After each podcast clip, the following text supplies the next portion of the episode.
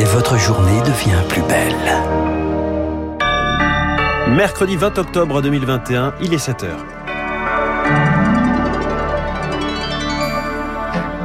la matinale de Radio Classique avec François Geffrier. Les prix vont monter dans les prochains mois. La colère sociale risque de faire la même chose. Le gouvernement cherche une parade contre l'inflation. Elle risque de pénaliser particulièrement les foyers les plus modestes avant la présidentielle. Tout augmente, même le nombre de cas de Covid en France. Faut-il s'inquiéter d'une cinquième vague dans les prochains mois? Réponse dans ce journal. Et puis pas besoin de sondage pour savoir que 100% des sarkozystes sont en colère. La justice ordonne l'audition de l'ancien président comme témoin dans le procès des sondages de l'Élysée d'immunité qui tiennent. La loi pacte sur la raison d'être des entreprises. Or, est-elle ratée? Sa propre raison d'être Ce sera l'édito de François Vidal dans 10 minutes. Puis l'invité de 7h15, alors que sur Radio Classique, Michel-Édouard Leclerc accuse les économistes de regarder des indicateurs passés et de ne pas voir l'inflation qui arrive. Un économiste qui regarde tous les indicateurs, c'est Éric Chanet de l'Institut Montaigne, avec nous dans un quart d'heure, avant de retrouver David Doucan pour l'info politique et David Abiker pour les unes de la presse. Radio Classique. L'inflation à la une ce matin, Augustin Lefebvre, va-t-on vers 5% de hausse des prix au printemps? C'est l'hypothèse formulée hier sur Radio Classique par Michel-Édouard Leclerc. Plus que ce que prédisent les économistes, vous l'avez dit, le président des centres du même nom met en avant euh, son expérience du terrain. Il était l'invité de Renaud Blanc hier à 8h15. Ça va flamber, prévient-il. Inflation liée à la hausse des prix de l'énergie et des matières premières. Éric Kioch, certains biens seront plus touchés que d'autres et certaines catégories de population vont en souffrir. En quelques mois, la baguette a augmenté de 10 centimes, le diesel est à son plus haut historique, l'essence atteint chaque jour des sommets. La facture s'alourdit et cela risque de durer. Christopher Dembick, économiste chez Saxo Bank. Ça ne va pas toucher l'intégralité des biens. En revanche, ces tensions inflationnistes, elles sont limitées notamment sur les biens de première nécessité. C'est le cas par exemple de l'essence ou encore de l'alimentation. Et derrière cela, le problème, c'est tout simplement que on a vraiment une hausse de prix qui va être très durable. Selon les prévisions, il n'y aura pas d'éclaircie avant le deuxième trimestre de l'année prochaine. Et face à ces hausses de prix, nous ne sommes pas égaux. Les ménages les plus modestes en sont les plus impactés. De quoi voir se profiler une bombe sociale en pleine campagne présidentielle. Pascal Ebel, spécialiste de la consommation au Crédoc. L'inflation va toucher les catégories de population qui ont des dépenses en carburant importantes, qui ont des frais de chauffage beaucoup plus importantes que les autres catégories.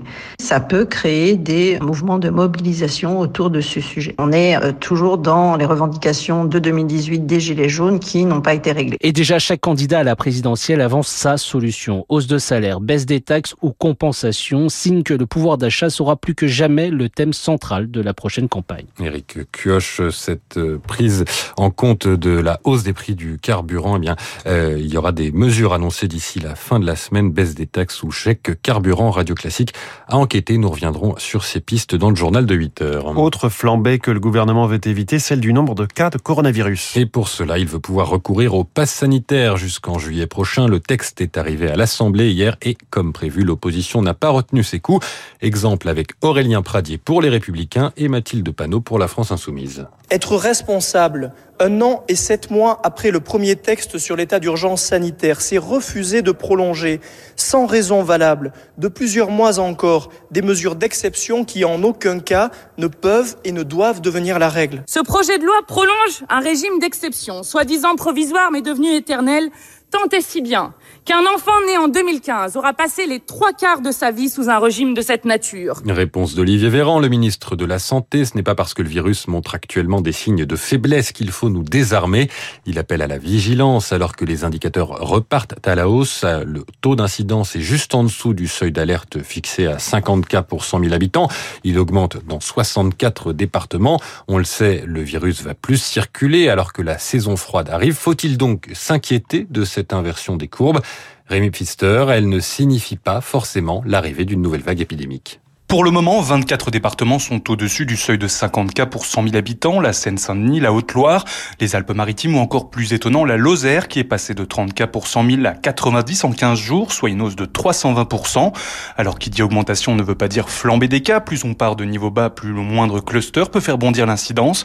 Rappelons-le, on est toujours à moins de 5000 cas par jour sur le plan national, une situation dont peu de pays européens peuvent se vanter.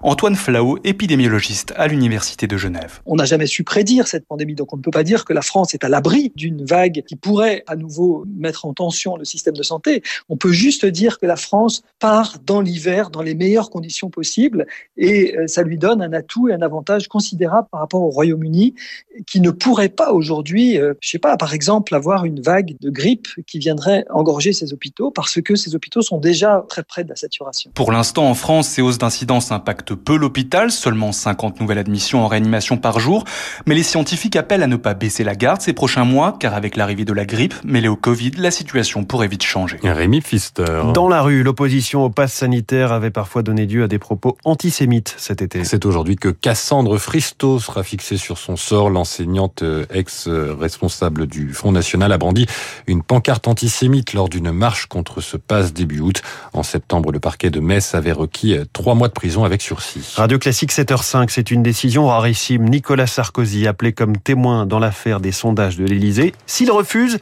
ce sont les forces de l'ordre qui l'emmèneront à la barre. Le procès s'est ouvert hier à Paris. Plusieurs anciens collaborateurs de l'ex-chef de l'État sont jugés, soupçonnés d'avoir commandé des sondages sans respecter les règles. Pas lui, immunité présidentielle oblige. Sauf que, victoire fort, la justice estime que cette immunité a des limites. Il est ordonné que ce témoin soit amené par la force publique pour être entendu. Le président de la Cour, Benjamin Blanchet, n'a pas tergiversé. Victoire pour l'association Anticor à l'origine de l'affaire qui ne cesse de répéter que Nicolas Sarkozy est une pièce incontournable dans le dossier. Lors de l'instruction il y a cinq ans, le président Nicolas Sarkozy avait refusé de s'exprimer, faisant valoir son immunité présidentielle. Cette fois-ci, le tribunal répond Vous ne pouvez pas être inquiété, d'accord, mais la Constitution permet de vous entendre en qualité de.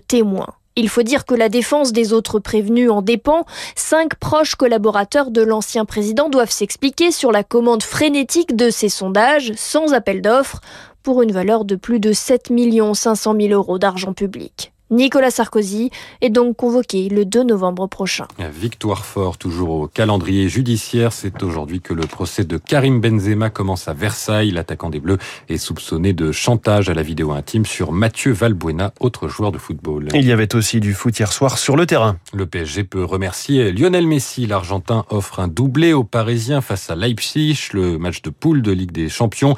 Alors qu'elle était menée, l'équipe est repassée devant score final 3-2. Le PSG garde la tête euh, de son groupe. Enfin, attention, euh, si vous prenez de l'alpazolam, l'Agence nationale de sécurité du médicament rappelle toutes les boîtes de cet anxiolytique, la version générique du Xanax en cause une erreur sur la notice. On peut y lire que la dose maximum par jour est de 4 grammes, elle est en réalité de 4 milligrammes. C'était le journal de 7 heures signé Augustin Lefebvre. Prochain journal 7h30 avec Marc Tédé. Dans un instant, le rappel des titres de l'économie.